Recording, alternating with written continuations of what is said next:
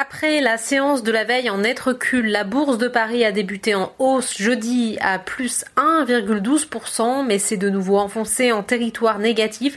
Le CAC 40 termine pratiquement à l'équilibre, moins 0,08% vers les 4361 points. Bref, le regain d'optimisme qu'ont connu les marchés la semaine dernière s'étiole, ce qui laisse penser que le point bas n'a potentiellement pas encore été atteint.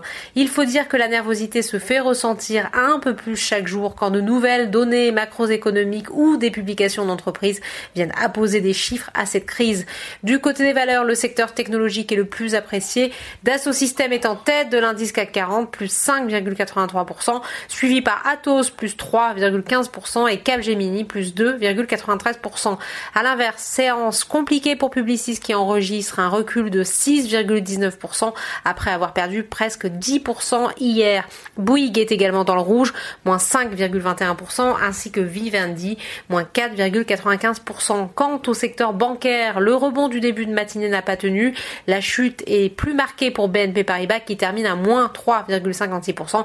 Crédit Agricole affiche de son côté une baisse de 0,61% et Société Générale de 0,30%.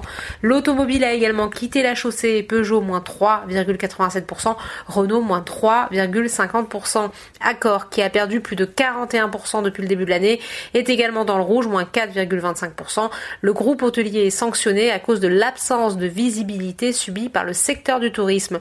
Outre-Atlantique, les marchés américains ont hésité sur la marche à suivre après avoir terminé dans le rouge mercredi. Si d'un côté le scénario d'un redémarrage progressif de l'économie américaine s'esquisse, les chiffres viennent tempérer l'enthousiasme.